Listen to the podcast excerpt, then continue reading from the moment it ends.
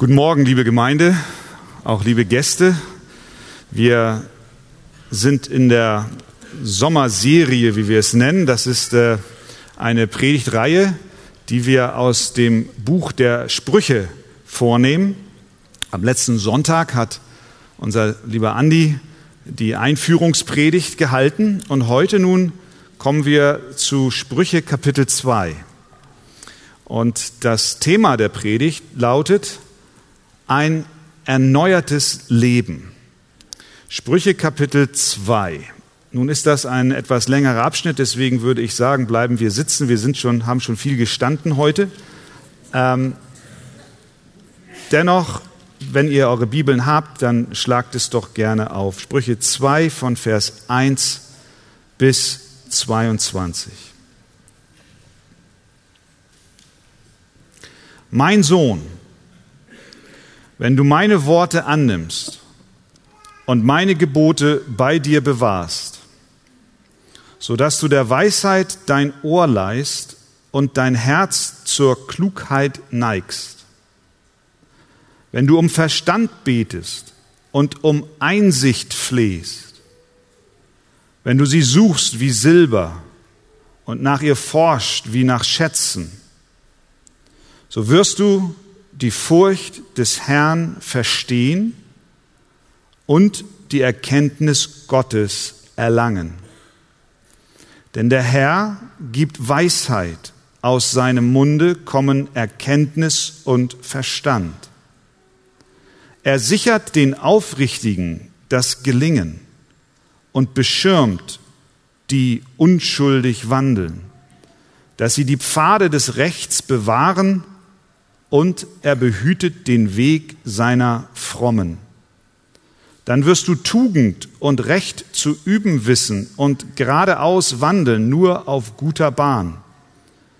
Wenn die Weisheit in dein Herz kommen und die Erkenntnis deiner Seele gefallen wird, dann wird die Vorsicht dich beschirmen, der Verstand wird dich behüten, um dich zu erretten von dem bösen Weg, von dem Menschen, der Verkehrtes spricht von denen, welche die richtigen Pfade verlassen, um auf den Wegen der Finsternis zu wandeln, die sich freuen, Böses zu tun und über boshafte Verdrehungen frohlocken, deren Pfade krumm und deren Bahnen verkehrt sind, dass du auch errettest werdest von dem fremden Weibe, von der Buhlerin, die glatte Worte gibt, welche den Freund ihrer Jugend verlässt und den Bund ihres Gottes vergisst. Denn der Herr führt hinab zum Tode und ihre Bahn zu den Schatten. Alle, die zu ihr eingehen, kehren nimmer wieder. Sie erreichen die Pfade des Lebens nicht mehr. Darum wandle du auf dem Wege der Guten und bewahre die Pfade der Gerechten. Denn die Redlichen werden das Land bewohnen und die Unschuldigen darin übrig bleiben. Aber die Gottlosen werden aus dem Lande ausgerottet und die Treulosen daraus vertrieben werden. Amen.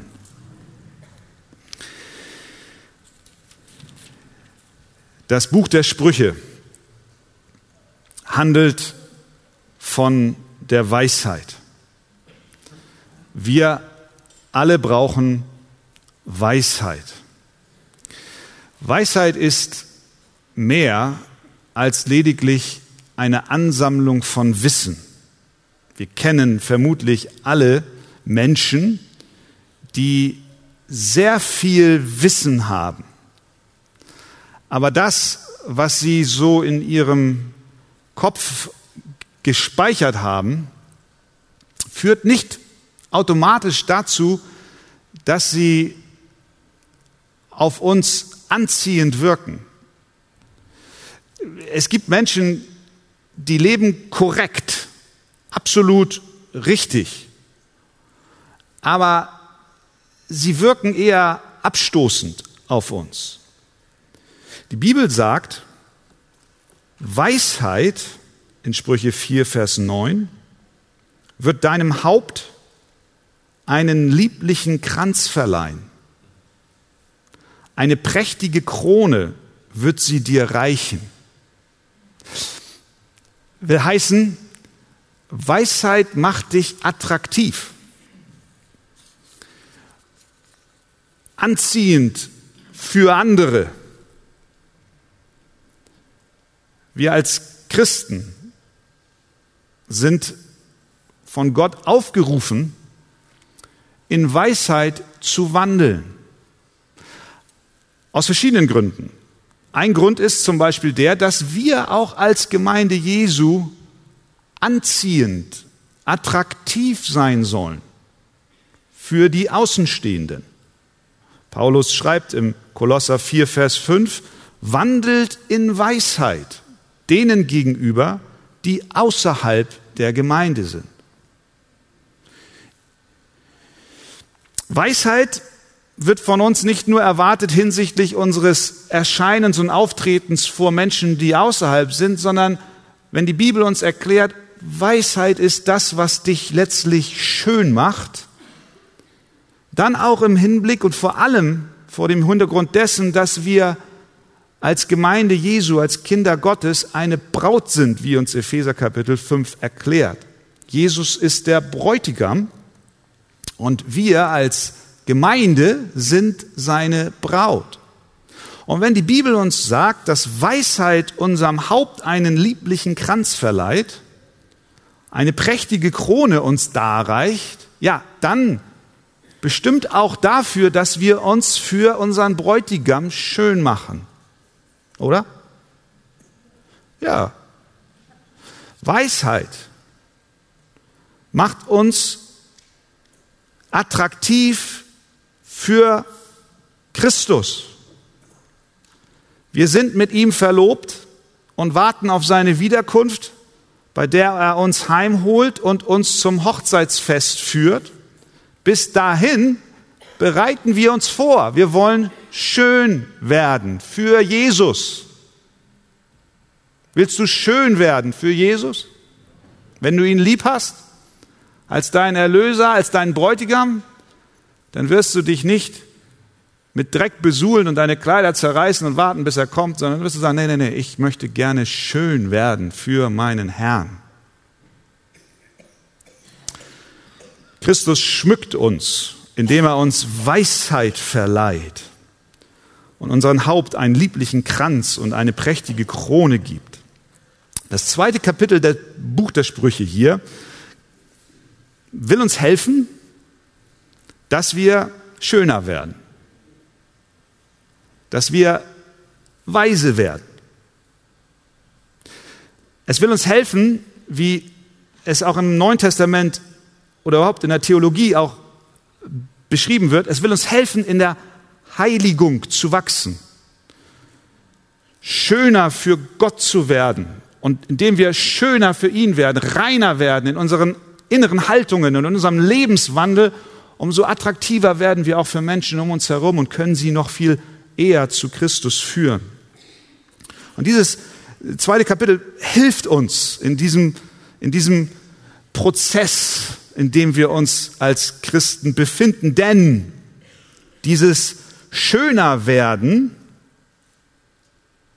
dieses Schmücken mit Krone, das passiert nicht von allein. Das ist nicht einfach mit dem Fingerschnips da. Nein, ganz im Gegenteil, die Neigung unseres Herzens, unseres sündhaften Herzens ist vorhanden. Und das Buch der Sprüche führt uns immer wieder vor Augen, dass es nun zwei Möglichkeiten für uns gibt zu leben. Entweder wir wählen den Weg des Narren oder des Tor, Tors des Toren. So. Entweder wir wählen den, den Weg, der ins Verderben führt, oder wir wählen den Weg eines Menschen, der nach Weisheit sich ausstreckt, der Gott wohlgefällig leben will. Und diese Frage ist nicht nebensächlich. Das ist jetzt nicht einfach nur eine Frage, wie unser Leben besser wird. Das Buch der Sprüche ist nicht dazu da, uns Hinweise und Tipps zu geben, wie wir besser durchs Leben kommen. Es ist nicht ein Buch, was uns Ratschläge gibt, wie wir unseren Motor besser zum Laufen kriegen, per Additiv, so einen Zusatz in unserem Benzin, so dass wir laufen sowieso schon recht gut, aber dann noch dieses gewisse Extra fürs Leben. Das ist nicht, worum es hier bei dem Buch der Sprüche geht. Es ist auch nicht ein Software-Update, um unser Computersystem ein wenig zu verbessern, was sowieso schon gut läuft. Nein, es geht hier um Leben und Tod. Wenn uns nämlich Weisheit mangelt, dann kommen wir um. Sprüche 1,32, denn die Abtrünnigkeit der Unverständigen bringt sie um.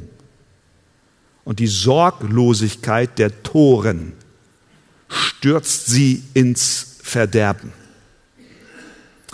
Der Narr, der uns im Buch der Sprüche immer wieder vorgestellt wird, ist unverständig, er ist sorglos, er ist selbstgefällig, er ist nachlässig, er ist gleichgültig. Er lebt sein Leben, wie es gerade so kommt, und am Ende kostet es ihm sein Leben. Dahin tendieren wir alle. So sind wir gestrickt. Alle fünfe gerade sein, in Sessel zurücklegen, tun, was uns gefällt. Aber Gott will uns verändern. Er will, dass wir weise werden und unter seinem Segen leben. Er will, dass wir in das Bild Jesu Christi verwandelt werden. Er will, dass wir in der Heiligung wachsen. Aber wie sieht dieser Veränderungsprozess aus? Und das ist, was Sprüche 2 hier beschreibt. Punkt 1, wir werden erneuert durch Gott. Schauen wir in den Text. Vers 1 bis 4. Mein Sohn, wenn du meine Worte annimmst und meine Gebote bei dir bewahrst, sodass du der Weisheit dein Ohr leist und dein Herz der Einsicht zuwendest. Wenn du um Verständnis betest und um Einsicht flehst, wenn du sie suchst wie Silber und nach ihr forscht wie nach Schätzen. Hier in den ersten vier Versen finden wir ganz, ganz deutlich und klar eine Wenn-Formulierung. Mein Sohn, wenn du meine Worte annimmst. Vers 1. Vers 3. Wenn du um Verständnis betest. Vers 4. Wenn du sie suchst wie Silber und nach ihr forscht, nach, wie nach Schätzen. Wir kennen das. Eine Verknüpfung der beiden Worte wenn, dann. Das dazugehörige dann finden wir in den Versen 5 und 9. Dann wirst du die Furcht des Herrn verstehen und die Erkenntnis Gottes erlangen. Vers 5 und Vers 9. Dann wirst du Gerechtigkeit und Recht verstehen. Hier wird beschrieben, wie wir schöner werden vor Gott und wie wir Segen im Leben erfahren. Und es wird uns beschrieben mit einer Wenn-Dann-Verknüpfung. Wir sind innerlich eingestellt wie ein Narr, nachlässig bezüglich der Sünde, selbstgefällig, gleichgültig Gott gegenüber. Aber wir sollen zu einem Menschen werden, der in der Furcht des Herrn lebt. Und das ist ein Prozess, der hier beschrieben wird. Wenn, dann. Nun weiß ich ganz genau, wenn ich so das vortrage, wie es hier auch ja steht, dann kann es passieren, dass bei vielen von uns sofort die Frage aufkommt, ja, Moment mal, Moment, Moment mal. Wenn dann, das hört sich so nach Werke an. Wenn du das tust, dann bekommst du das. Das hört sich fast schon nach Gesetzlichkeit an. Wenn du das machst, wenn du das nicht machst, dann du dumm. Wir müssen aufpassen, dass wir diese Sätze nicht missverstehen. Denn hier wird beschrieben, wie ein Mensch, hier wird nicht beschrieben, wie ein Mensch grundsätzlich mit Gott ins Reine kommt und Erlösung von seinen Sünden erfährt. Nein, hier wendet sich die Bibel an Menschen, die durch den Glauben aus Gnade bereits Kinder Gottes sind. Was hier beschrieben wird, ist der Veränderungsprozess dass es sich hier schon um ein Kind Gottes handelt und ein Nachfolger Christi im neutestamentlichen Sinn, macht Vers 1 klar. Mein Sohn, wir wissen, Salomo schreibt es, aber wir wissen auch, dass hiermit auch Gott der Vater gemeint ist, der zu seinen Kindern spricht. Mein Sohn, wenn du meine Worte annimmst und meine Gebote bei dir bewahrst. Hier spricht ein Vater zu seinem Sohn. Die Ermahnung des Vaters für seinen Sohn begegnet uns im ganzen Buch der Sprüche. Immer wieder. Insgesamt 25 Mal finden wir diesen Ausdruck, mein Sohn, höre auf die Unterweisung deines Vaters. Mein Sohn, wenn dich Sünder überreden wollen, so willige nicht ein. Mein Sohn, geh nicht mit ihnen auf dem Weg, halte deinen Fuß zurück von ihrem Pfad und so weiter und so fort. Hier spricht ein Vater. Hier spricht ein Vater zu seinem Kind. Hier spricht Gott der Vater zu seinen Kindern. Hier spricht Gott der Vater zu seinem Sohn und zu seiner Tochter. Aber der Sohn ist schon Sohn. Nicht, weil er eine Wenn-Dann-Bedingung erfüllt hat. Nein, er ist Sohn geworden ohne sein Zutun. Er ist in das Reich Gottes hineingeboren worden. Der Sohn Salomos hat nichts dazu getan, dass er Sohn Salomos war. Er konnte nichts dafür tun. Genauso wenig wie wir in das Reich Gottes als Kinder Gottes aufgenommen werden, wir nichts dazu beisteuern können. Wir müssen keine Wenn-Dann-Bedingung erfüllen. Wenn du diese Gebote hältst, ja, dann sagt Gott nicht, ja, dann werde ich dich eventuell als Kind adoptieren. Oh nein, das ist nicht die Lehre der Heiligen Schrift, sondern die Lehre der Heiligen Schrift ist die, dass wir allein aus Gnade durch den Glauben gerechtfertigt werden, erlöst werden, Vergebung unserer Schuld empfangen Deswegen und immer wieder an dieser Stelle sei es zitiert, Epheser 2, 8 bis 10, denn aus Gnade seid ihr errettet, nicht weil ihr wenn-dann-Bedingungen erfüllt habt, das auch nicht aus euch, Gottes Gabe ist es, nicht aus Werken, damit sich nicht jemand rühme, denn wir sind sein Werk, geschaffen in Christus Jesus zu guten Werken, die Gott zuvor bereitet hat, dass wir daran wandeln sollen. Also, dass wir das nicht durcheinander kriegen. Du bist nicht ein Kind Gottes, weil du Bedingungen erfüllt hast, sondern du bist ein Kind Gottes aus Gnade durch den Glauben. Gottes Gabe ist es. Halleluja. Amen.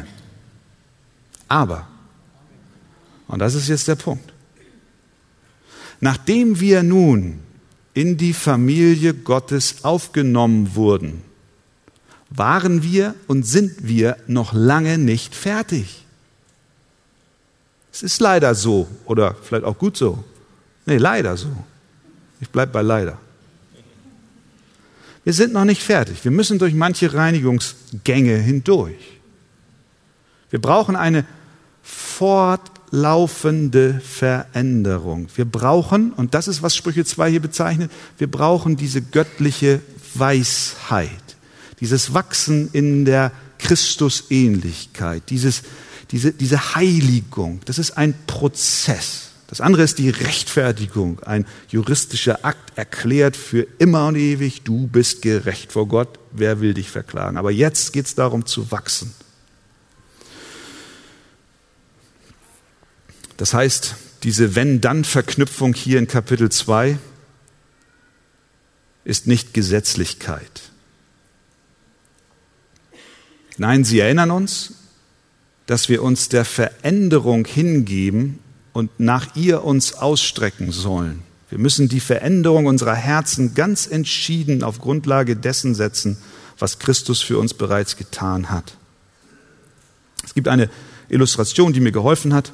Stell dir vor, du und ich, wir stehen auf einem Aussichtspunkt, sagen wir mal diese Passstraße beim Großglockner. Weiß nicht, wer da schon mal war. Da fährt so Serpentin hoch in den Alpen. Und dann gibt es irgendwo einen Aussichtspunkt und du schaust von dort auf diese Kulisse der majestätischen Alpen. Wow. Ein atemberaubender Blick. Du stehst da, ich stehe da und wir schauen uns dieses Panorama an und du schwärmst von dieser Aussicht und der Herrlichkeit der Schöpfung. Mein Problem ist, dass meine Augen so schlecht sind, dass ich eine Brille brauche. Ich habe eine Brille auf, aber diese Brille ist komplett verschmiert, dreckig, hat lange kein Brillenputztuch mehr gesehen. Und du sagst zu mir, Christian, putz deine Brille dann kannst du sehen, was ich sehe. Ist das Gesetzlichkeit? Nein, das ist keine Gesetzlichkeit, sondern das ist eine Erinnerung daran, dass ich mich ausstrecken soll danach, was Gott in seiner Schönheit und Herrlichkeit für mich bereitet hat. Ich muss mich entscheiden, in diesem Moment diese Brille abzunehmen und zu putzen, in der Heiligung zu wachsen. Und erst dann kann ich sehen, was Gott für mich bereitet hat. Gesetzlichkeit wäre, wenn ich meinte, ich müsste etwas tun, um die Aufmerksamkeit Gottes zu bekommen. Es würde bedeuten, dass ich meine, ich könne etwas tun, um Gottes Gnade zu verdienen, etwas zu leisten und zu arbeiten, um den Segen zu erhalten. Gesetzlichkeit will bezahlen. Wenn du aber deine Brille reinigst, dann willst du nicht die Schönheit der Alpen bezahlen. Das weißt du doch, das kannst du doch gar nicht. Mit welchem Geld der Welt willst du das denn machen? Sondern was du willst, wenn du deine Brille reinigst, ist die Schönheit der Alpen genießen. Das ist, was du willst. Du willst Freude daran haben. Dein Herz soll sich mit Freude an der Schöpfung Gottes erfüllen. Und am Ende sagst du, wie klein bin ich und wie groß ist Gott. Das ist Heiligung. Wir erkennen mehr und mehr die Schönheit Gottes.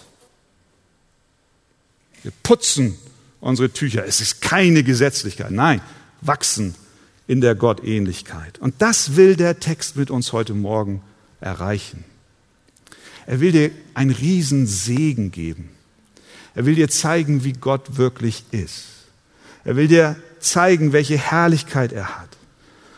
Das heißt, er will uns die schlichte Frage stellen, mein liebes Kind, mein lieber Sohn, meine liebe Tochter, achtest du auf die Schönheit, die ich Gott dir anbiete?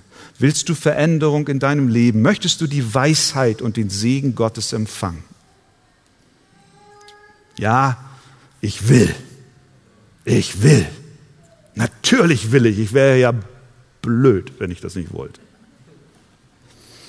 Wie können wir diese Aufmerksamkeit jetzt, wie können wir sie Gott schenken?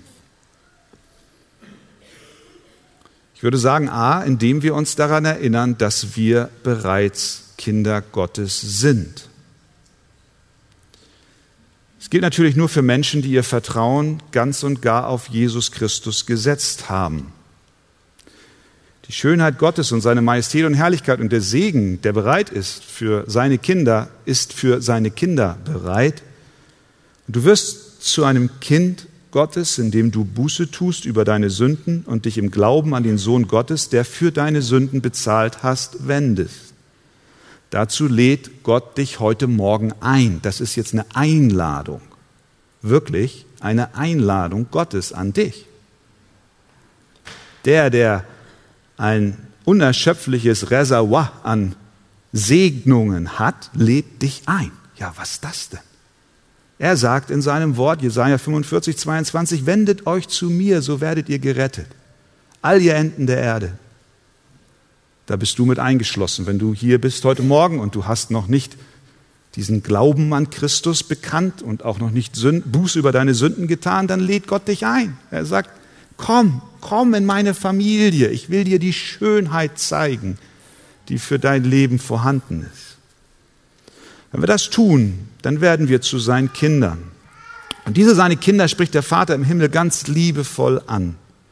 Also die Frage ist, wie, wie können wir in dieser Heiligung zunehmen? Ich sage A, indem wir uns daran erinnern, dass wir bereits durch den Glauben Kinder Gottes sind. Denn diese seine Kinder spricht der Vater im Himmel liebevoll an. Mein Sohn, meine Tochter, mein, mein Kind. Hör meine Worte. Ich meine es gut mit dir. Weil er seine Kinder liebt, will er sie nicht so lassen, wie sie sind, sondern er erzieht und er ermahnt und er ermutigt uns, er spricht zu uns, er bittet darum, dass wir Schritte des Wachstums hin zu ihm gehen. Er möchte, dass wir nicht so bleiben, wie wir sind.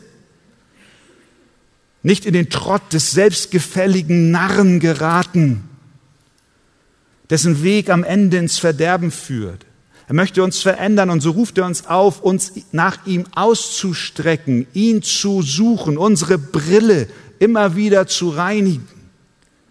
Also, indem wir uns A, erinnern, dass wir Kinder Gottes sind. Das ist die Basis.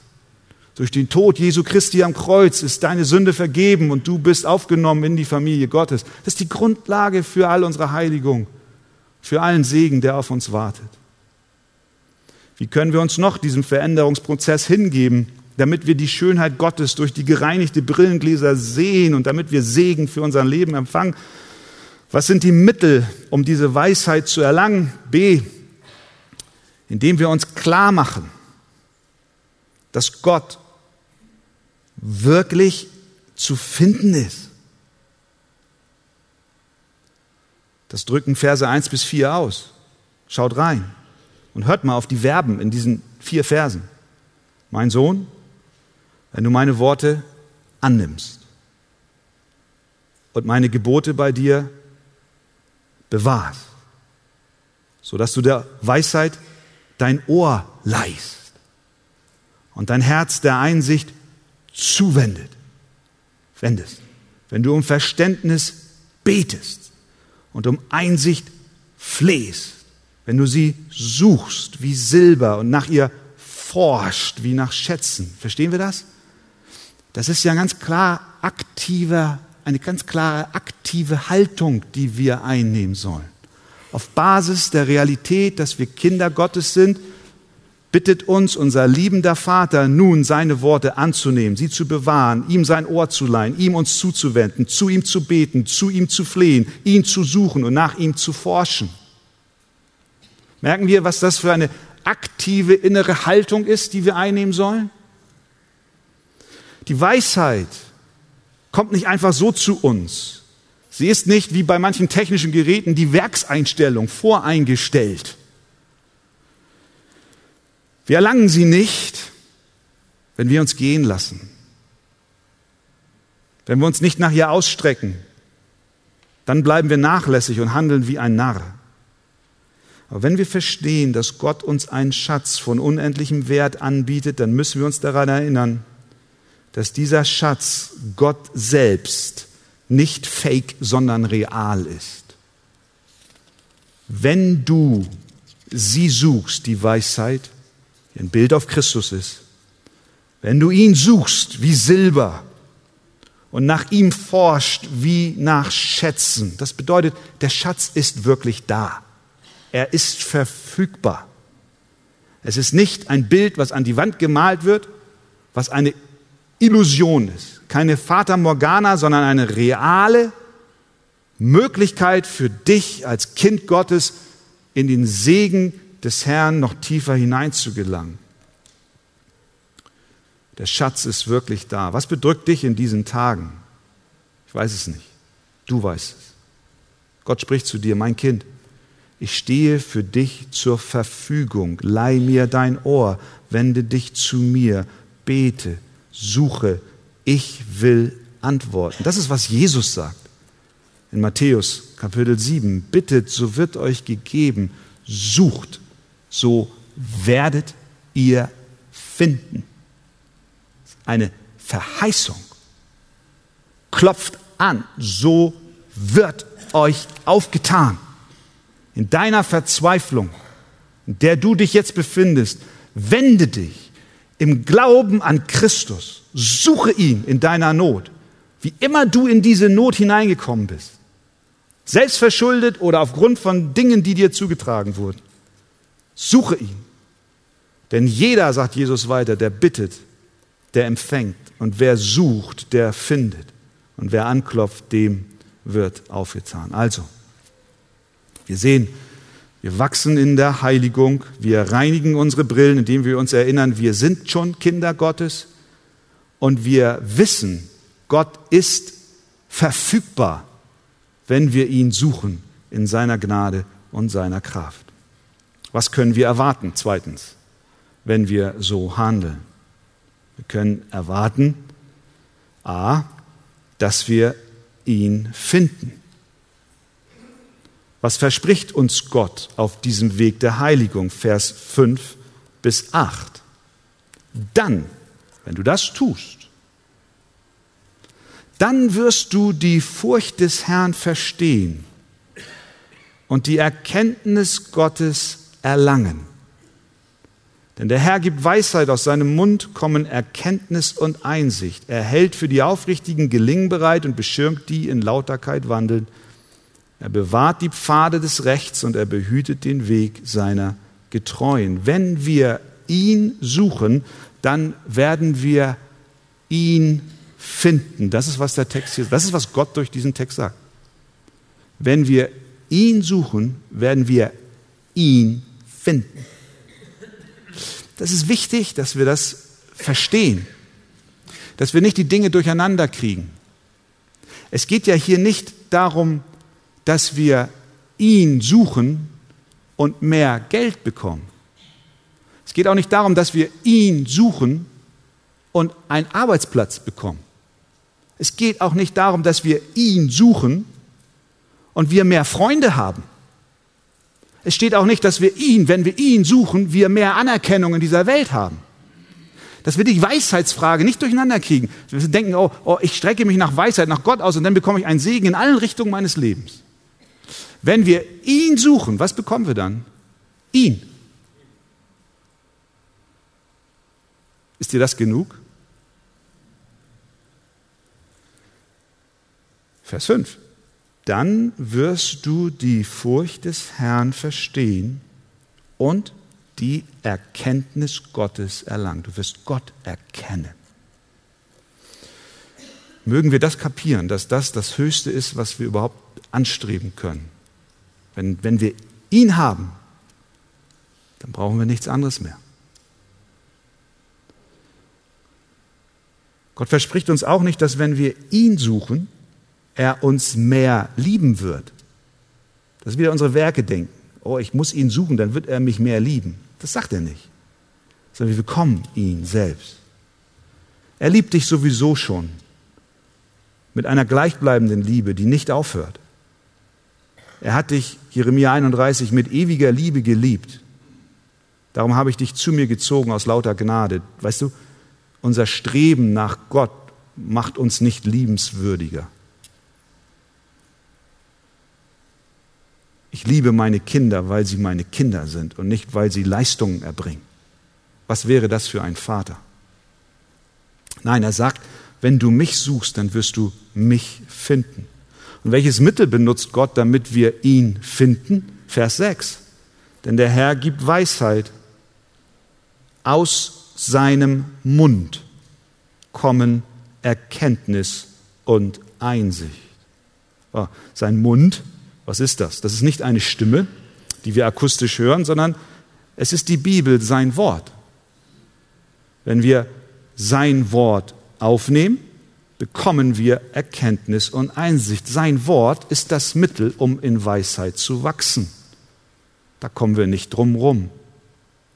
Wenn wir die Schönheit Gottes, das Panorama der Alpen, um in dieser Illustration zu bleiben, wenn wir das sehen wollen, um den Segen für unser Leben zu empfangen, Gott selbst zu loben und zu erkennen. Wenn wir das wünschen, dann müssen wir in die Bibel schauen. Denn das ist der Mund, durch den Gott spricht. Es ist sein lebendiges Wort. Deswegen sagen wir oft so oft, es ist ein Schatz. Sein Wort ist ein Schatz, weil in seinem Wort er sich uns offenbart. Wir ihn erkennen, wir, wir auch erkennen, wer wir sind. Dein Wort ist meines Fußes Leuchte und ein Licht auf meinem Weg. Gott verspricht, dass wir den Schatz finden. Schön ist, Vers 7, wir müssen dazu keine Genies sein, sondern lediglich aufrichtig. Vers 7, er hält für die Aufrichtigen Gelingen bereit. Ist es nicht schön? Das ist alles, was du sein musst. Aufrichtig. Du brauchst nicht super intelligent sein, besondere Voreinstellungen mitbringen. Nein, Aufrichtigkeit ist alles. Was können wir noch erwarten? Einmal, wir können erwarten, wenn wir diesen Weg der Weisheit einschlagen, in der Heiligung wachsen und nach ihm ausstrecken, unsere Brillengläser reinigen, wir können erwarten, dass er, äh, äh, dass er uns, dass wir ihn selbst finden und b, dass wir auch ein verändertes Herz bekommen. Ihr habt eure Bibeln dabei, ist immer wichtig. Vers 9 folgt dann ein weiteres dann. Dann also wenn du mich suchst, wenn du bittest, wenn du dich nach mir ausstreckst, dann, Vers 9, wirst du Gerechtigkeit und Recht verstehen, Aufrichtigkeit und jeden guten Weg, wenn die Weisheit in dein Herz kommen wird und die Erkenntnis deiner Seele gefällt. Ja, wir stehen hier, bei der Weisheit und bei der Gotteserkenntnis geht es nicht um eine äußerliche Veränderung, sondern es geht um unser Herz. Wenn die Weisheit in dein Herz kommt, wenn Christus in dein Herz kommt, ist das die Folge dessen, was wir anstreben und suchen. Gott ist in der Lage, und das sagt unser Text hier, er ist in der Lage, die Gesinnung unserer Herzen zu verändern. Er ist in der Lage, die Gesinnung deines Herzens zu verändern. Er wird deinem Herzen eine neue Richtung geben, einen neuen Instinkt. Er wird deinem Herzen eine neue Motivation geben. Das können wir erwarten, wenn wir Gott suchen. Ein verändertes Herz nämlich ist der Schlüssel für ein verändertes Leben. Wir wissen, in dieser Welt gibt es so viele Angebote, Kurse, Seminare, die dazu dienen sollen, den Menschen zu helfen, mit dem Leben klarzukommen, gegen Traurigkeiten anzugehen, gegen Eheprobleme vorzugehen, gegen Ängste. Es gibt Kurse jeglicher Art, um den Menschen zu helfen, ihr Leben in den Griff zu bekommen. Doch meistens wenden sich solche Angebote wovon es bestimmt gute Hinweise und Tipps gibt. Aber meistens wenden sie sich an die Veränderung von Äußerlichkeiten.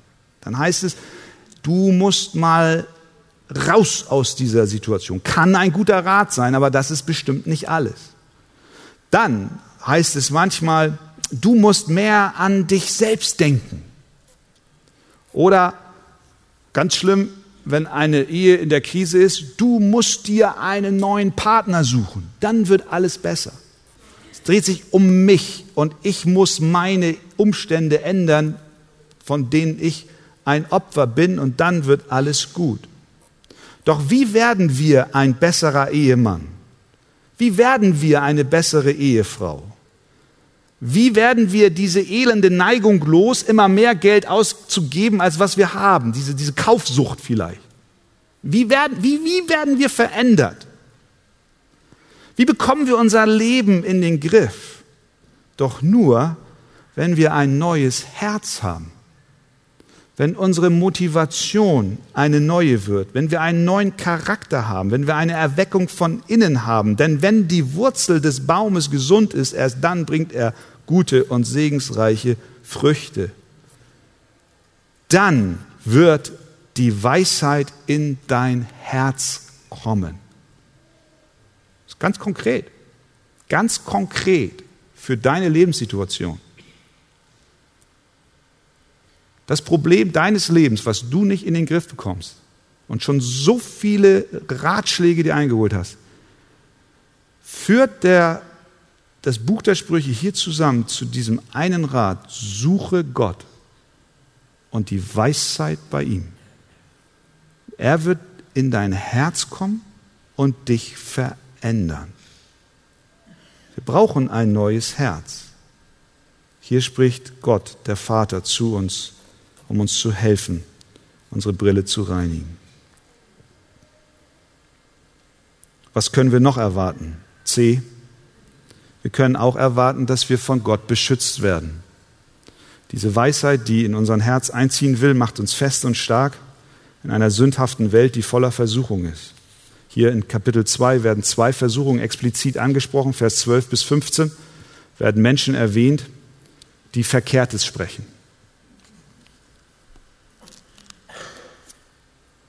Die Weisheit will dich erretten, Christus will dich erretten von dem Weg des Bösen, von dem Menschen, der Verkehrtes spricht, von denen, die die geraden Pfade verlassen, um auf den Wegen der Finsternis zu wandeln.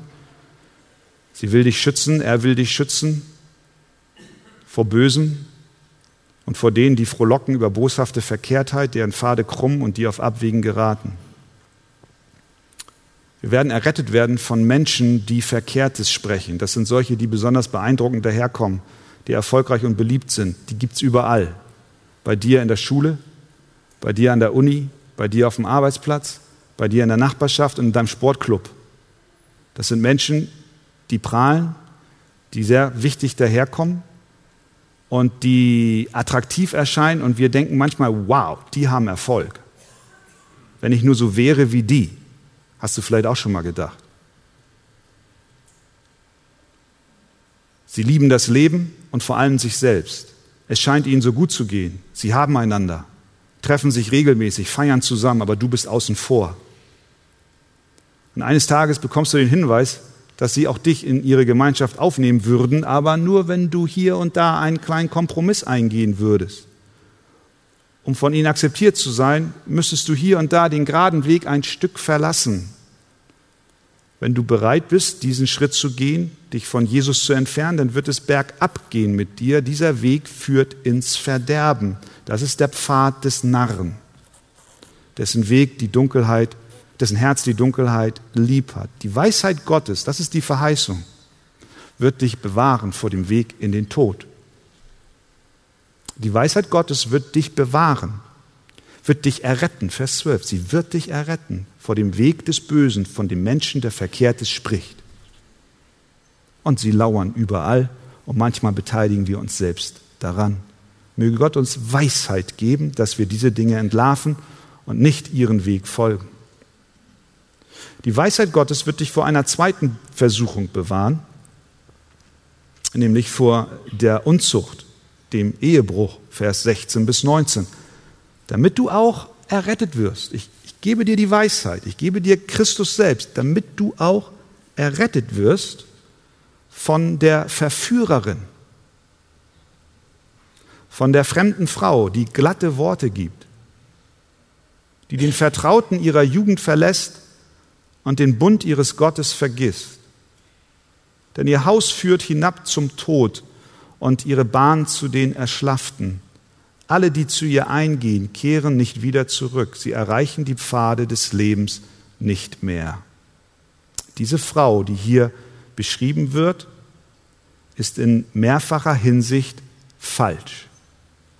Sie verführt, Vers 16, mit glatten Worten. Hier haben wir wieder Worte, die eine Triebkraft zur Sünde sind und eine Einladung zur Sünde. Genau wie bei dem Menschen, der böse Wege geht, er spricht Verkehrtes, haben wir hier die Frau, die glatte Worte spricht. Glatte Worte sind Worte, die etwas sagen, was die Frau aber nicht meint. Ich liebe dich. Stimmt nicht. Sie ist nicht nur falsch durch ihre glatten Worte, sie ist auch falsch ihrem eigenen Mann gegenüber, denn es heißt, den Vertrauten ihrer Jugend hat sie verlassen. Und sie ist auch falsch Gott gegenüber. Wenn sie eine Israelitin ist, dann ist das der Bundesgott. Durch ihre Unzucht hat sie den Bund ihres Gottes vergessen. Ist sie keine Israelitin, mag sie eine Heiden sein, dann hat sie den Ehebund ihres Gottes verlassen. Sie hat ihren Gott verlassen. Der Narr folgt ihr bereitwillig. Der Tor geht mit ihr doch der Weg führt in den Tod. Doch die Weisheit Gottes, die jetzt in deinem Herzen Fuß gefasst hat, die lehrt dich, wie du in so einem Moment handeln sollst, wo die Verführung auf dich zukommt. Wenn dir als Mann oder dir als Frau wenn dir als Mann solch eine Frau die verführt oder dir als Frau solch ein Mann dich verführt, ob real oder virtuell, dann lehrt dich die Weisheit, die jetzt Fuß gefasst hat in deinem Herzen, nimm deine Beine in die Hand und fliehe. Geh zu deiner Ehefrau, geh zu deinem Ehemann, sage ihr, sage ihm, wie sehr du sie, wie sehr du ihn liebst. Wenn du Single bist, dann knie dich nieder und bete, weihe dein Leben, deinen Leib, deine Seele neu dem Herrn. Das ist Gottes Weisheit, die dich beschützt.